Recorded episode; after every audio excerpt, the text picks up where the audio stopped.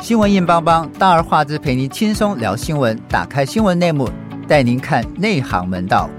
欢迎收听大而化之节目，我是主持人赖景红。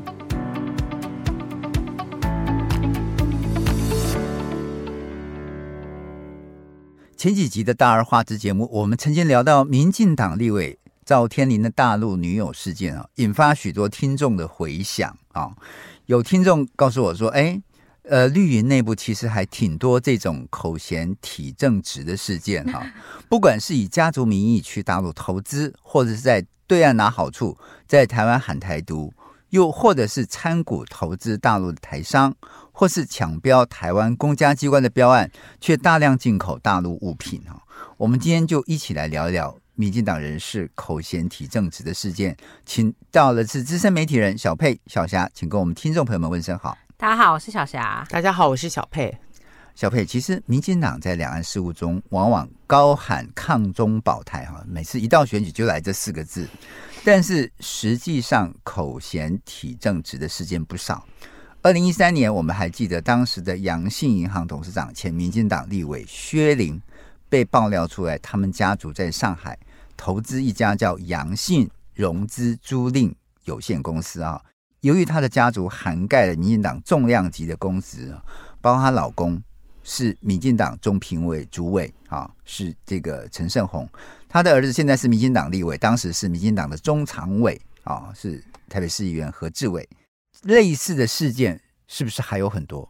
呃，是没错。不过这种事情在选举的时候就很容易就会被拿出来检验。那 对，像去年县市长选举的时候。郑运鹏他就被拿出来检视，嗯、那个郑运鹏他那时候就是呃本来是立委嘛，然后他因为那个林志坚他的论文抄袭被抓包以后，他退选，然后就民进党提名郑运鹏出来，结果那个呃那时候桃园市议员桃呃参选桃园市议员的一个毛家庆，他就拿出了一份那个大陆境内的专利申申请书。那时间点是二零一一年九月十四号，其中连他拿的这个证据连号码都都有，都有。对申请书的号码都有。那证证明郑运鹏他是呃用在那个萨摩亚群岛成立了一个叫做欧业控股有限公司，然后他这个其实他就是有点用那个假公司。假外资，然后来去申请大陆的专利。对，那为什么要用这种假外资？其实就是因为他自己知道他自己是民进党的政治人物嘛，嗯、那他心虚，他才会用这种假外资的方式，然后去申请大陆的专利。而且，呃，那个毛家庆他还爆料，就是说。那个郑云鹏他在大陆四川做生意的时候，还曾向别人透露说他有一个表哥，然后那个表哥而且还有解放军的背景这样子，然后对拿拿那个大陆人来来强大他自己，对对对，加持自己，嗯、对，所以但是。人家讲了这么多，拿了证据出来，就那时候郑运鹏也只弱弱的回忆说：“啊，公司经营是公开的资讯啊，我接受检验，然后就没下文了。”结束了。对，然后另外那个时候参选宜兰县长的那个民进党的，那时候是宜兰市长吧？对，然后他是新潮流系的，叫做江聪渊，他也被踢爆，就是说他的哥哥叫做江永峰，在大陆开有一个东莞市环康电子科技有限公司，而且他。哥哥的公司还有大陆核发的酒精测试仪这些相关的专利，就就是做 COVID nineteen 相关的这些东西。嗯，不是，不是，好像不是，是做酒的酒酒的测试。对，然后那江聪渊江聪渊的哥哥就大赚人民币，然后就很合理的、很合理的质疑说，你哥赚的人民币是不是有来赞助你、资助你来选立委？对，所以但是。这个江聪渊呢，他也没否认，他的回应就说：“那叫中国把我哥哥的订单都停掉就好啦。” 对，就这样子。然后觉得觉得不怎么，平常反中抗中喊的喊的那么那么大声，结果碰到这种事情就是这样子啊，叫人家把我哥哥订单停掉就好啊，这什么 这什么回应啊？对啊。然后然后现在这个江聪渊落选以后，民进党又把他。提呃，又把他又把他当呃变成民进呃行政院的行政院的顾问，嗯哼，对，然后还是什么经济部底下的财团法人台湾杂粮发展基金会的执行长，薪水十几万，就是反正你只要是绿的就对了。你反正你只要选书，通常都可以进党中央里面获到一个好位置。对啊，对啊。哎、欸，小霞，其实，在十几二十年前啊，就有民进党人士到大陆去做生意，这是不争的事实。是，而且薛林家族到大陆经商的情形已经屡见不怪，所以引起社会舆论的重击就是。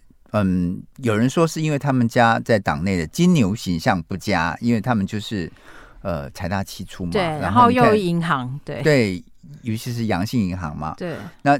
其实他们本来本来就是绿营的金主嘛，是他本来就绿营金主出身，才会引起党内其他同志的不满，新仇加上旧恨哦，才会把这个事情检举出来。其实有哪些民进党的名人家族在大陆做生意也被抓包的啊？是多了嘞。来，我们现在许一个人哦，这个人叫柯建明，大家应该都听过。柯建明大家不知道还有没有印象？之前他有被爆出来过，他两个儿子都在大陆的大陆企业工作，然后他大儿子还在大陆的中资企业挂董事，薪水。非常高哇，这么夸张？对啊，一个月几十万的哦。所以 你看，这是第一个人。好，我们再来讲第二个人。第二个人也很有名，叫做顾立雄。大雄，哦、他不是大雄，是我们现在国安会秘书长。对，他应该是应该是国家安全非常重重要的人物。是的，但是问题是他早年曾经在中国大陆的福州开律师事务所。哇，这么这么前进啊，这么先进啊！对，所以。而且大家不要忘记，他其实是呃外省第二代哦，所以他在大陆也是有关系，嗯、他不是完全没有关系。他们家是上海人，对，他们家是上海人。哇，好神奇哦！就民党居然会请这样一个人，然后曾经在大陆投资的，然后现在来主管台湾的国家安全。是的，然后好神奇啊！就。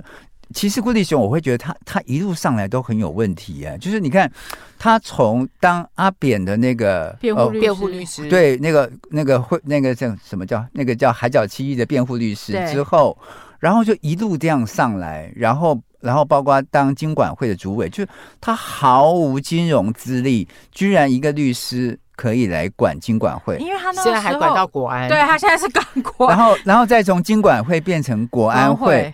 我真的觉得，就是是民进党里头的脑子有洞吗？他觉得没有没有没有没有，因为他的他的政治正确非常好，而且他又对党的贡献非常多。为什么这样说？原因是因为政治正确的部分是说，大家不要忘记那时候蔡小英当选的时候，他可是先接了那个呃不当党产的委员会的主委，对，所以他那时候立刻就很。大没收了国民党的资产，他就大张旗鼓的没收非常多国民党资产，就是非常人家户主有功啊，上来是有时机的，KPI 很好，所以当 才可以一路升。对，当然就立刻去，当然就立刻高升去金管会啊。对，他那时候升去金管会的时候，那个我们跑金融的记者也全部都是想说，为什么会来一个什么都不懂的人来管金融？没错，所以其实我会觉得，不管是金融界的人士也好，或者是我们专业的媒体人士也好，我们。都，我们都觉得应该专业专业的事情让专业的事情来做，你把你的事情做好，而不是你另外去找一个只是政治信任度高的、政治忠诚度高的人来做非你专业的事情。比如说，像我们现在跑经经济部的同事就非常痛苦，因为呃，美花阿姨对他太太对美花阿姨就是顾立雄的太太，每天不知道在说什么，就你问他绿电，他在跟你讲绿能，就是他完全。无法按照你的问题来回答，所以他们每天写新闻都非常痛苦。不是要帮他修饰很多，对，因为不是假大空，就是还要去问他的秘书，他到底在说什么。对对。然后等一下，我还没数完，他在他在金管会的 KPI 也很好。为什么很好？虽然说我们都说他不懂金融专业，嗯、但他非常懂得如何牟利。为何说如何牟利呢？哦因为他在金管会任内，他就制定了一个，因为大家现在这几年大家都强调公司治理嘛，他也很清楚。然后，因为全球企业强调公司治理的原则之下呢，所以呢，主委就说，那你们大股东就要揭露最后的最终人、最终受益人啊。所以他一揭露最终受益人，那些大股东如果要是乱来的话，你就他就必须要循使那个呃遵循那个大股东的原则。但最妙的事情是，其实他在呃金融圈从来没有制定一个很。基本很清楚，让大家知道说你的大股东可以做哪些事，哪些事不能做。为什么有一些大股东做的这个事不会被罚？为什么我们家大股东做的这个事情没被罚？呃，就被罚了。讲很白，就是你该贡献的钱不过。嗯，所以呃，我我我要举一个例子，某金控那个时候就因为为了就因为被查账呃被查，然后刚好那个时候是那个顾立雄在当主委的时候，时候对，然后他后来就乖乖的奉上了半家金控上去，哎，其实应该也不能说半家，应该是整家金控上去，他后来就换了民进党的人进去执政啊。嗯，太夸张了。就是、对，然后他们的大股东就就全部都退到后面去，然后就把这个金控的经营权整个让出来，然后让民进党的呃党内的金融人士进去。所以民进党，所以民进党就因此而获得了一家金控，然后他的这个选举经费就有了。是，然后而且那家金控大股东就默默的就只能退到后面去啊，然后接下来就开始打官司嘛，然后 然后就打无止境的官司，只要民进党执政，他就不会打赢的。对对对，然后反正因为。党有拿到足够的贡献的钱之后，大雄当然可以高升。你看 做了多好，KPI 好好呢，KPI 这么好的状况之下，当然可以直接进国安会啊。所以他是侵夺别人财产有功，所以这个是非常奇妙哈，就是非专业可以。对、呃，做专业的事情，然后你看他，你看他对国安情报完全不懂、啊，不懂啊。然后他居然可以做到全国最高的国安会主委，对秘书长、嗯，所以我觉得也是，就是呃，得到他是小英的信任的，对，得到小英的信任，所以马上就能够存在一人之下万人之上，没错啊。然后，嗯，除了我们刚刚讲到的那个。大雄之外，我们要再讲另外一个人，大家也都对他也很有印象，他叫林长佐，他 他的妈妈，对，林长佐，对他妈妈其实，在大陆也是有开做生意的。那大家应该还有印象深刻，就是那个时候疫情的时候，他不是被那个呃那个万华的理事长，就是菜市场国菜市场的那个，对，没错，理事长骂嘛，大骂。然后，但是问题是呢，人家现在这立委算。要被罢免，但没有罢免成功，人家现在还是稳稳的啊。没错，就是实力的这个。是啊，然后你看他妈妈在大陆也是赚了很多钱，而且他妈妈在民进党内也是有党工职的。对，这个是这个是非常非常神奇的，就是很多台面的政治人物在台湾说一套，在大陆做一套啊，让人家非常讨厌。比如说在大陆喊统一，但是在台湾是喊台独的，这些事情就是让许多台湾人看不起，也让很多大陆人觉得很迷惑啊。我们先进一段音乐，音乐过后我们马上回来。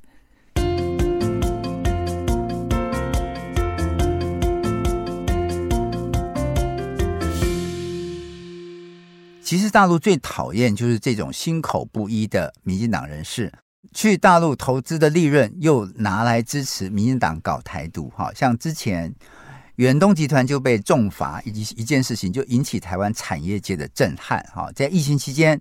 二零二一年，远东集团旗下的华先纺织水泥企业在中国大陆五个省市存在违法违规的行为，大陆公布啊，遭大陆中国大陆财罚人民币四点七四亿元，相当于新台币二十点六亿元罚款，并且收回部分闲置的建设用地，所以他们本来是要盖房子赚钱的。那董事长徐旭东就投书媒体指出说。盼两岸关系维持现状，他一向反对台独，并且支持九二共识。你看，高喊又高喊九二共识了。他认为两岸产业应该对于中国大陆市场有合理的认识和判断，不应该让意识形态挂帅凌驾一切。这个有点指桑骂槐，但是他还是乖乖的去缴了这个四点七四亿元的罚款。对，小佩，其实当年阿扁执政时期，吴淑珍的远东收购礼券案、收购的经营权之争，徐旭东都是主角。对，啊，徐旭东都有份，他也被视为去大陆投资获利，又在台湾支持民进党的台商，是否准确？对啊，其实他的背景啊，因为他是他他是在大陆出生的，然后他一九四九年才跟他爸爸就是远东集团创。创办人徐有祥，对，徐有祥，徐有祥，对，才来台来台湾，所以他的政治背景其实一直也是觉得他是应该是青蓝的，对。然后其实你说如果他很绿，早就被大陆那边觉得他有问题的话，你看他从民进党二零零零年执政，后来。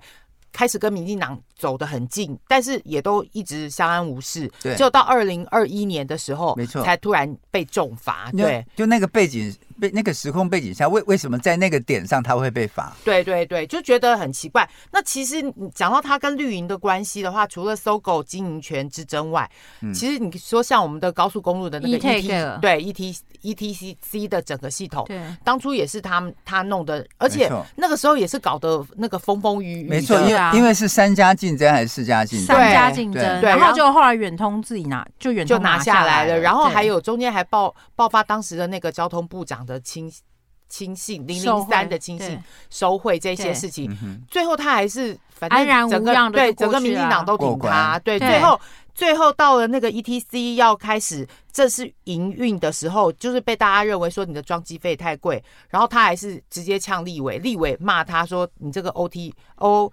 O B U。装机太贵，他就说：“你要是觉得贵，那你就不要买嘛。不要装啊，对，多丑，多多屌啊，对啊，就你就不要装嘛，对。但是谢长廷他们还是力，那时候的行政院长是谢长廷，嗯、他还是力挺他，他还是就这样子过，啊、对，就过了。ETC 到现在还是他们，他还是在他，他们家的独家经营的，对对。”对，然后其实除了刚刚那个小佩特别提到那个 eTag 之外，大家应该还记得，就是最近这两年，就是五家电信，我们台湾原本有五家电信公司，没错。然后最近这两年，因为要进入五 G 时代，所以后来对对对，远传亚太，对远传要并购亚太啊。那那个时候远传并购亚太那个这个案子也是非常顺利的，就立刻就过关了。相比那个台湾大并。台湾之星，他们其实是比较早送件的哦。对，可是远传并对远传并亚太其实是比较晚送件的。不过远传病亚太，亚太的小股东很抗，就是都有抗议。对，亚太不是郭台铭的吗？呃，对，应该是因为他们经营不下去，因为他们他们那个时候没有标到那个五 G 的频宽啦，就是他没有标到比较重要的几个频宽，所以他们就是就决定就是放弃这块市场，所以他们要卖。然后所以最后五大变三大，对，现在五个五呃原本是三大两小，就是五家嘛，然后现在就是可能会只剩下三大。三大对，那那个时候因为市场上有很大的反弹，原因是因为如果只剩下这三大的话，因为三大的话市场要怎么操作，就是都变成是他们自己操作，对，然后就是会有垄断，是有市场垄断的。对，然后他们就呃学者跟一些呃民众都很担心会有垄断问题，但到最后就是公平会还是让他们过了。嗯，那公平会让他们先过。反而是远传那个案子啊，对对啊，就很妙。所以政府，你敢说政府没有替他 护航吗？所以商人真的一定就是要走这种政商关系。啊，对，其实你知道，就是原来在北京或者是在上海，我们都曾经去，呃，包括连成都、重庆，我都去过。他的搜狗，他的太平洋百货，对。他的太平洋百货其实当时经营的非常好，是，但是陆陆续续收掉，因为大陆自己本身的百货公司起来了，是，然后他们的这种百货还是停留在老式的日本式的那种那种呃摆摆放的模式，然后它的动线其实都不再符合是现代的百货公司的模式。嗯、等到大陆像你看合生汇啊，或者说大陆的自己本身的这个呃呃。像他们联华集团，他们他们经营的这个这个百货公司起来之后，对，你就会发现，嗯，它变成又老又旧，等于是啊，他自己被市场机制淘汰掉。没错，没错，所以他陆陆续续收掉，像北京、南京、上海，甚至是重庆的那个，都重庆的点都收都收都收掉了。所以其实，呃，他最后他就想搞土地嘛，或那那一阵子不是大陆的那个。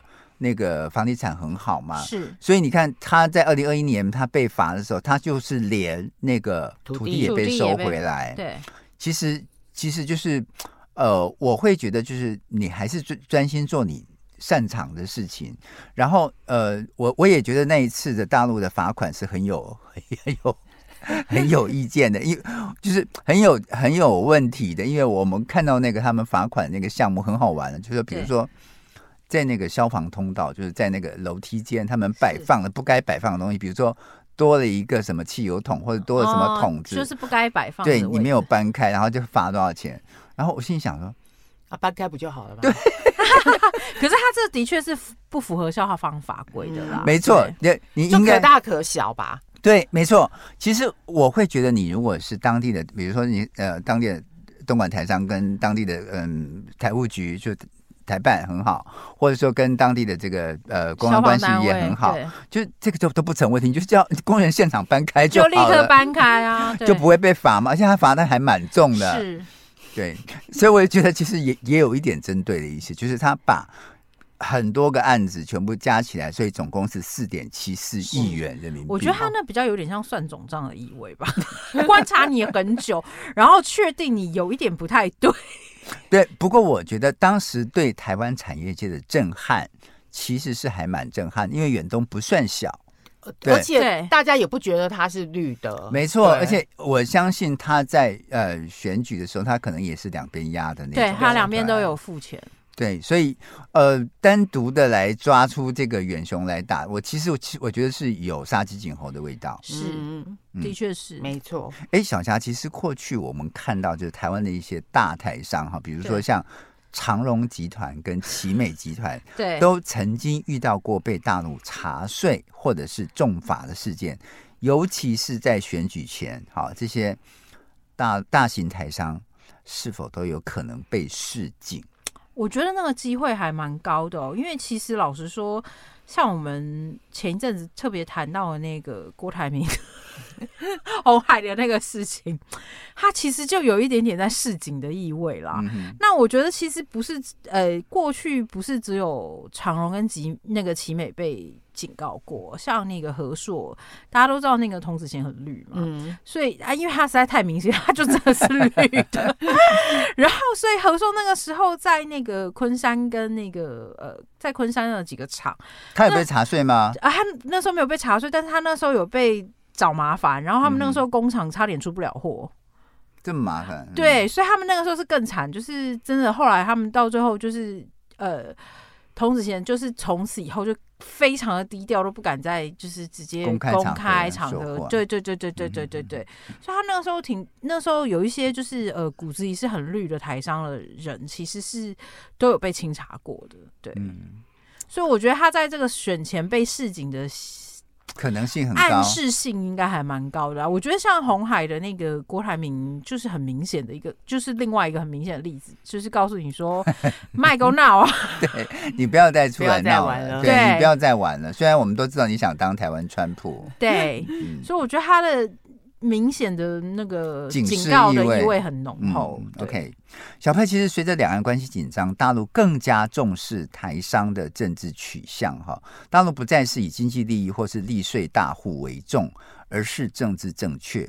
看重你是否支持两岸关系互利双赢啊？是不是？是不是这样子？没错，其实政治正确啊，支持九二共识，呃，我要反对台独，这些东西比你任何政呃经济利益都还重要。毕竟你从大陆执政的角度来看，你台商从你当初到大陆经商投资，不管你是拿到任何的许可啊，各种的补助、水电、土地租税的优惠，都是我政府给你的，对啊。嗯、那你赚了钱，嗯、对，让你做大赚钱。那你当然要配合政府啊，对。嗯、所以其实其实呃，大陆它其实也在观察一些大型台商它的政治取向。是，嗯。OK，我们先进一段音乐，音乐过后我们回来。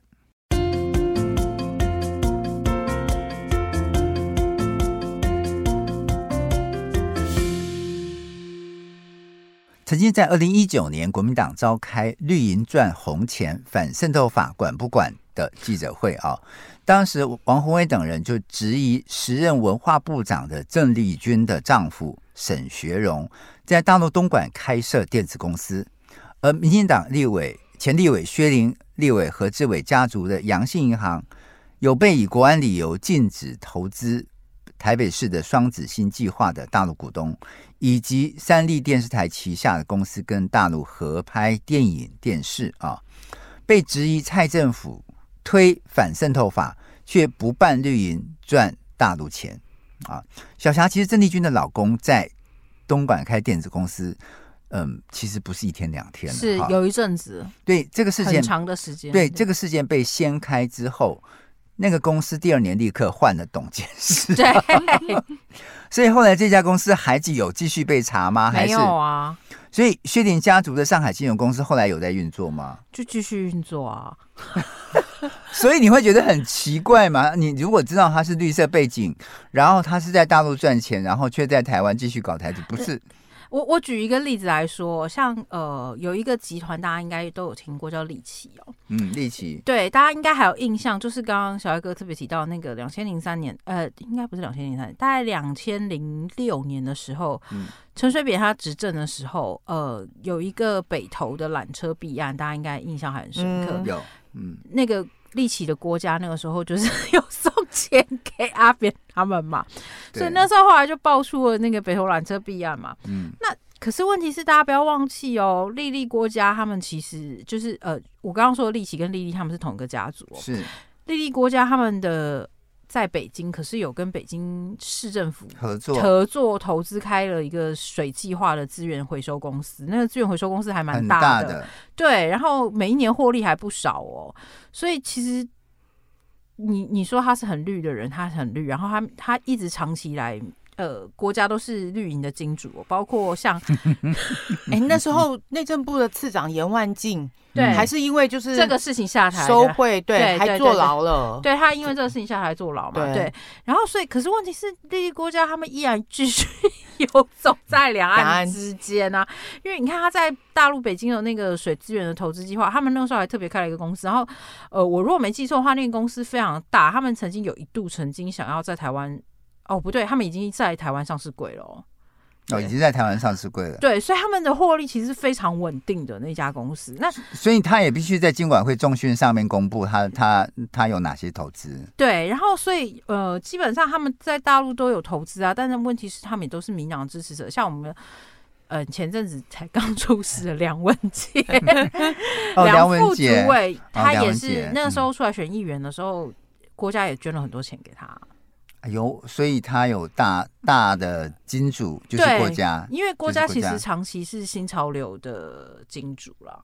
OK，对，所以其实如果要是是这样算的话，整个民党里面非常多的，呃，我觉得最妙的事情是，民党明明自己很多金主在大陆赚钱，然后却要搞一个那个国安无法，然后没错，没错，没错。我其实其实我觉得最荒谬的是国安无法。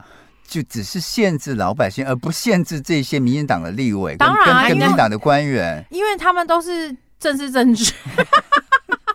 因为你赚的钱，你在大陆赚的钱都政治现金给我嘛，所以查什么嘞？对啊，所以我会觉得很很 confused，就是当陆委会。这个大张旗鼓在那边搞国安无法，然后就是弄得这些台商人人自危，你知道吗？是，就是每一次海基会不是有一年五个节庆都会弄那个记者，那呃就是三节。三节就是台商联谊会，台商联谊会，然后以前都是总统会到场，是。好，包括包括以前的像马英九啊，对，或是陈水扁，甚至是蔡英文都会到场，蔡英文也有去的，对。后来大家发现说，那些大型台商都不不不哦，对，大台商都不来啊，都不来了，所以现在他们后来甚至是找一些行业人士去去充数，对对，你会觉得很夸张，就是你当你做到一个这样的地步，然后。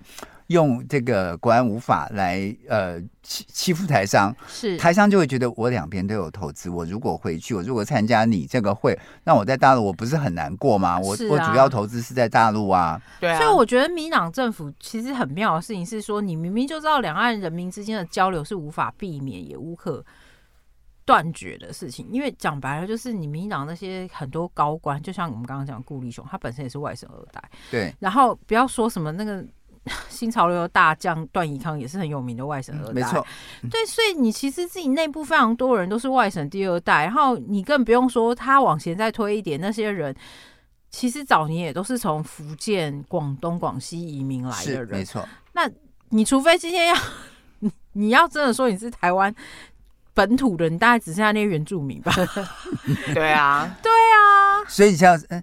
小佩，其实最最有趣的是三立，因为因为这家公司他们的这个在住北京的人还请过我们台台住住北京的台湾记者吃饭，你知道吗？然后非非常有趣，就是他的这这家叫卢米埃公司是三立旗下，跟大陆官媒的旗下的公司合作拍戏哈，然后他拍的戏哦还在。中央电视台的戏剧频道播放哦，对，而且三立也一直都有记者常驻北京，哦、以前也有，对对，一直到疫情的第一年，后来才撤站哦，才撤北京站。所以其实坦白来讲，就是我也觉得大陆嗯有一点迟钝，就是你难道那么多年之后你才知道三立是绿的吗？因为大陆刚开始有一些政策，好像是觉得你是绿的，但是我也我可以争取你，我也愿意，我也愿意让你来，也给你一些好，也给你一些利诱这样子，然后争取我们友好，至少保持友好关系之类的。我觉得他那个状况是，就像那个早年那个时候，《自由时报》他们也曾经问过说，他们要不要派记者去驻点嘛？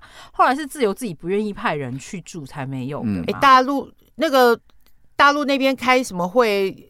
以前协商的时候，《自由时报》都是可以，只要你报名，国台办就让你去啊。对，不像苹果啊，对啊，对，没有一周刊这些的，你就没有。因为苹果跟一周刊那个老板黎智英，实在是谁叫他每次要把人家大陆的领导骂这么难听？我觉得那是那是他自己的问题啊。对啊，所以其实我觉得，像你看三立，他当时卢米埃电影作品，包括那个很有名的那个剑雨啊，是那个近在咫尺的爱恋等等，其实。市场都非常非常好，尤其是剑雨哈。那合作方就包括许多中国大陆电影相关的这个官方的传媒公司，在对岸大赚人民币，但是别人就是轻中卖台，但是三立就是就就就不会哈。然后这完全是两套标准。是啊，嗯，这当然是两套标准啊。对啊，三三立的董事长那个已已经过世的林坤海，海董对啊，海董他他不是永延会的创始人吗？没错啊，人家现在在里面派系这么大，你怎么可能民进党里面怎么可能把他消掉？对啊，把拉呃拉拢都来不及了。对啊，而且换个角度来说，就是那个呃三立他们其实内部那个时候，现在他。因为那个海董已经过世了嘛，那、嗯、他现在他的就是算是他的七九，嗯、就是他太太的张荣华，对张荣华现在出来当董事长。其实张荣华早年一直反对，就是呃海董在政治上面琢磨这么深哦、但是海董一直觉得说他，因为我觉得那是他的政治意识形态的问题啦。那因为台湾是民主自由社会嘛，你人家有人家的政治意识形态，他支持民进党。fine，那也无可无可厚非啊。嗯、那我觉得问题是你今天，我觉得今天最让人家质疑的事情是在于说，你今天要做这件事情的时候，你现在推了那个反渗透法，你不是跟你一天到晚一直骂人家共产党是在做一样的事情吗？对啊，对，所以你既然在做跟人家一样的事情，你有什么资格骂人家？对，而且我会我会觉得就是嗯嗯，就是。大陆会买这个三立旗下的这些影剧，其实也无可厚非，就是就是你至少知道说台湾现在影剧的潮流嘛，是。也让让大陆的观众知道说现在台湾拍戏的方向跟走势是好，让大家知道说，哎，现在现在就是就就像你你会去追韩流、追呃追日本日本的这个潮流一样，对，对。那你如果是掺掺杂上，就是嗯，就是。你如果不去理解三立背后的这个这个东西，也就 OK。但是你知道吗？就是像像我所知道，三立住北京的记者，他后面几年对有很多东西就不让他们去了。哦，比如说三立跟年代的记者，他们在大陆每年举办的国台办的那个联合、嗯、联合采访，是就是唯独两家没有被邀的台湾台湾记者。对，所以后来也把绿青绿的媒体把它。就是也列列入禁止往来户，对，没错，对。然后他们有很很多时候是不能去的，比如说像嗯、呃、大陆的两会，或者是大陆的这十九大、二二十大，是对。然后他们就他们就呃，就是可以报名，你也可以参加一些外围的记者会，但是你就是进不来。嗯，这还蛮合理哦。我觉得其实其实刚刚那个小艾哥特别提到那个电视跟戏剧这件事情，我觉得他要拆开来看哦，嗯、因为其实台湾现在拍电视剧跟就是作歌或者是作曲，这其实政治意味非常的低哦，非常淡，对，非常淡，然后都是讲自己个人啊、嗯、小确幸啊，或者是个人的故事、亲亲爱爱之类的。对，那所以其实我觉得像三立拍的那些电视剧，像他们呃过去拍的一些当红的偶像剧，那些其实大部分都是在讲爱情戏哦。那我觉得他们不会进也是很合理的，因为他毕竟跟中国大陆政府的政治立场没有什么太大的。违背的部分哦，嗯、我觉得如果要是有一天 中国大陆政府让那个三立的政论节目登上的话，那个比较，那个才会比较令人。重点是那边偶像剧让他在那边播，他们赚钱。啊，三立赚钱，真的，三立赚了非常多钱。让绿媒壮大赚钱，然后再回头资助资助他们自己，不行。没错，就是你你知道，就是曾经在嗯。有一部戏叫《娘家》，不知道你知不知道？哦，对，那是民视的。哦，民视对，他就是在大陆的第八套，也就是这个呃影视频道里面播放。结果后来还有《娘家》第二集，《娘家》第三集。我我有一 我也在深圳就吃饭，就遇到一个《娘家》第二集还是第三集的这个男主角。然后就是他们一个。十十几个演艺人员一起吃饭，他说啊，我我们其实都是靠你们吃饭。他说就是他们就是把原来的那个娘家的东西再改一改，就是延续他第一集的这个剧情，剧情。然后他们请专业的写手来编第二第二套、第三套。而且收视率还不错，因为这种婆妈剧，婆妈都很爱看。对，八点档，然后就是这种家长里短的这种呃婆媳妯娌之间的纷争。是啊，对，就变成一个主主流主调。对，所以我们就是要平常心嘛，把赚钱的归赚钱的，对啊。规矩赚钱归赚钱，不要把它扯在一起。对，但是我问题是我还是觉得台湾的政府这件事情其实是自己在找自己麻烦。你就明明强调你自己是民主政府啊，民主社会啊，然后还要做这种 设立。不过现在渗透法反渗透法也好像也没查几件啊。现在当初叫一叫，现在也。没什么听到他们有在办。当初台商其实对这件事情非常非常反感，非常反感，甚至就是他们很多人因此不愿意回来投票，因为搞不清楚到底我怎么样会，他的标准定的很不清楚，很模糊。对，然后陆委会主管机关陆委会跟这个移民署他也说不清楚。对，是。所以其实事实上，我我会觉得，你看我我们刚刚讲的，嗯，三立也好，或者是远远东也好，哈，或者你刚刚讲的这个立奇也好，国家也好，其实我我会觉得，呃，你会让台商无所适从，因为他两边的法律都要遵守。嗯、可是很明显的，你要遵守其中一边的法律，你可能就会违反到另外一边的法律，夹在中间很可怜、啊。对，对所以其实台商会觉得两面不是人。嗯，对。对，所以其实你看，就就像我刚刚讲的，以前我们很呃很容易在三节，就是海基会的那个呃座谈会上遇到这些大台商，是可以问到大陆最新的经济状况。很多跑跑两岸线的，像呃小佩以前就是会经常会去访问这些台商啊，然后他们也很愿意讲。是，现在他们就是即使回来，他也不愿意讲。嗯，对，对啊、现在大家都变得非常低调跟保守了。对，谁知道讲了以后会有什么样的副作用？对啊，对啊，对，而且还怕你这个记者无限度的眼神。OK，所以其实我会觉得，就是像嗯，现在现在的两岸气氛，就是在双方都没有没有九二共识的情况之下啊、哦，这个嗯，台商。会很难做。另外就是就是像我刚刚讲的，其实我们今天主题是民进党人士的口嫌体正直哈。是。那有很多时候，他们其实呃之前做了，那当时他们可能还不是还不是政治人物，但是后来他们就出来竞选，变成政治人物，他说哎，才忽然发现哎，呃，他的经济的金主其实是 其实是在中国大陆赚钱的。是。不过我会我会真的很替台商担忧哈，因为就在这种两岸气氛越来越不好的情况之下，嗯，其实，在大陆做生意会越来越难。对对，因为人家会动不动就先检查你的颜色，对，然后帮你贴标签，对，然后在台湾就你动不动会触法，对对，回来也是动不动就被扣红帽子。像昨天国民呃民进党的党团他们开记者会，就在讲说台气联是、嗯、呃大陆的重要的。统战组织，然后我们听到都傻眼。然后台积电明明就是台商自己组成的，那里面的成分都是台商。那难道你的意思就是说台商他们就是统战的那个工具吗？没错，对。我觉得民进党到底他们到底想要干什么？对这些台商到底是怎么看的？而且重点是他拿那些台商这么多钱，嗯、没错，就是你知道他拿台商很多钱，包括那个海海基会那栋大楼都是台商盖的、啊，都都是台商捐钱盖的，所以台商才会这么生气。我捐钱出来盖的台积海基会，结果现在是让你们这民进党这边高官来领钱，然后做的还是来修理我们台商的事情。对啊，完全没有办法保护他们。是啊，而且明明过去就有签过那些协议，然后现在也都全部停摆了。没错，所以我会觉得，其实台商的生气是有理由的。是夹夹在两岸之间，台商真的很可怜。